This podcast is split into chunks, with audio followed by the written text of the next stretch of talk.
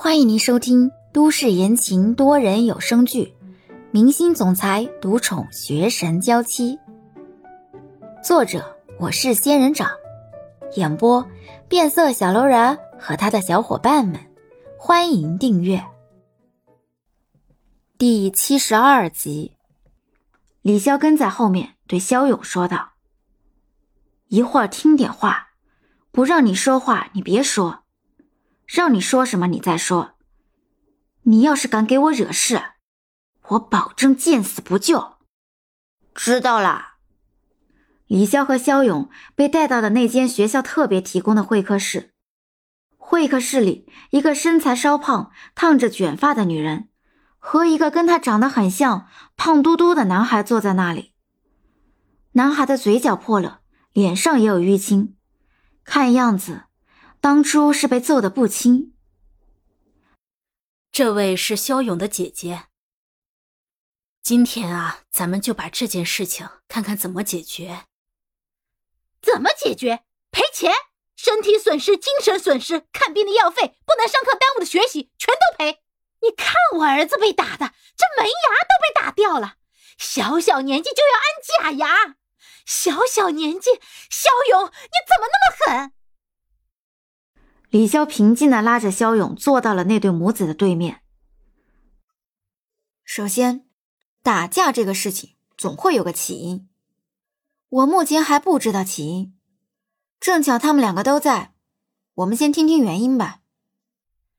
我已经问过我儿子了，就是肖勇找茬打了我儿子。这个孩子听同学们反映，平时就不是什么安分学生，打架斗殴很正常。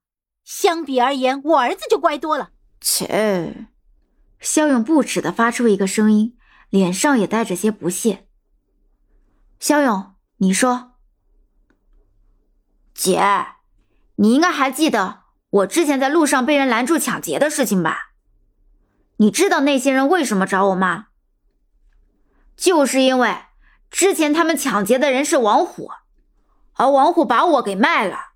你说这样的人，我为什么不揍他？李潇看向对面的王虎，看王虎心虚的看向他的母亲。拦路抢劫本身就是违法行为，而纵容犯罪，那就是帮凶。王虎，你被抢的时候，本身是受害者，你该做的事情是维护自己的权益，而不是把我弟弟拖下水。你出卖了他，你是逃过了一劫。但是我弟弟不只是被人抢走了身上所有值钱的东西，还被人暴打了一顿。他打你是不对，但是你的做法似乎比他的还过分。你有什么证据啊？你凭什么说我儿子是帮凶？王虎妈妈开口竭力维护道：“我怎么没有证据？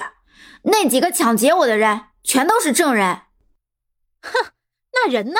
你把人带来这里啊？你，我看这件事很好处理。既然我弟弟说他被打劫了，而出卖他的人是你儿子，你也想要人证。这样吧，我们报警吧，让警察帮我们找出那四个打劫的孩子。虽然孩子现在都是未成年人，不能承担法律责任，但是父母作为监护人要承担相应的责任。情节严重的。孩子也会直接被关进少管所。我弟弟打了王虎同学，最多是赔偿以及学校处分。而王虎同学出卖同学，沦为不法行为的帮凶。我弟弟当时丢失的钱以及被打所造成的精神损失，也请您赔偿一下。当然，王虎同学这次治疗的费用，我们也会承担下来。哎，等一下。看李潇真的要打电话，已经按下了两个一。王虎的妈妈立刻开口：“我我们再商量商量啊，呃，不用惊动警方的。”王虎妈妈可清楚的记得，儿子私下里就说了出卖肖勇的事情。那怎么行？啊王虎同学伤的这么重，小小年纪就要戴假牙，哎，真是太可怜了。而且我弟弟不是无故打人。总要有个说法。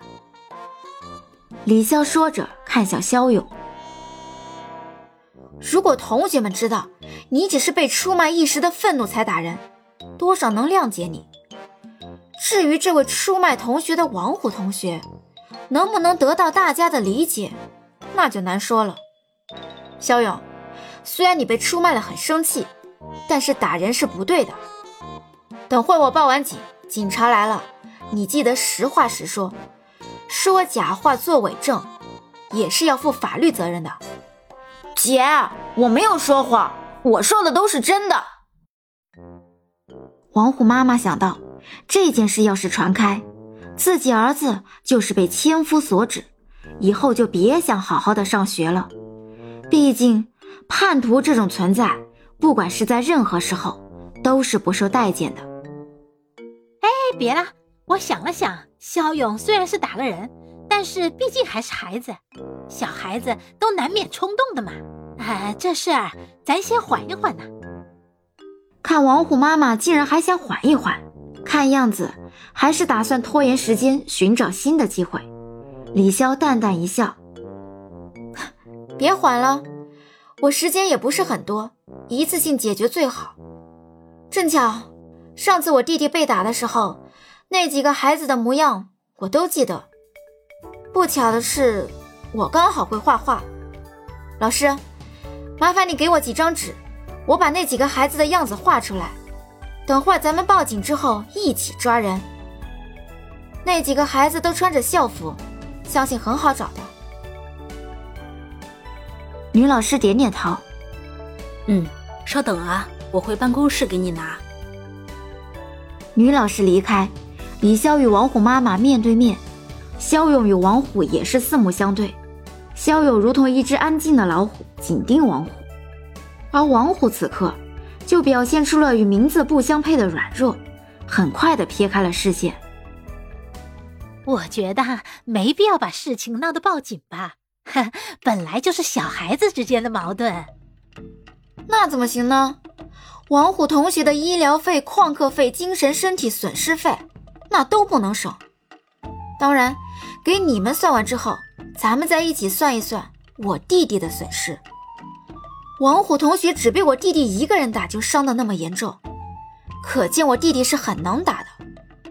但是这么能打的弟弟却被四个人群殴，想必损失会更大一些，赔偿更多一些。小勇，是吧？嗯，双拳难敌四手，我是被人按在地上狂殴的。这要是王火，恐怕就不是一颗牙的问题了吧。本集已播讲完毕，感谢您的收听。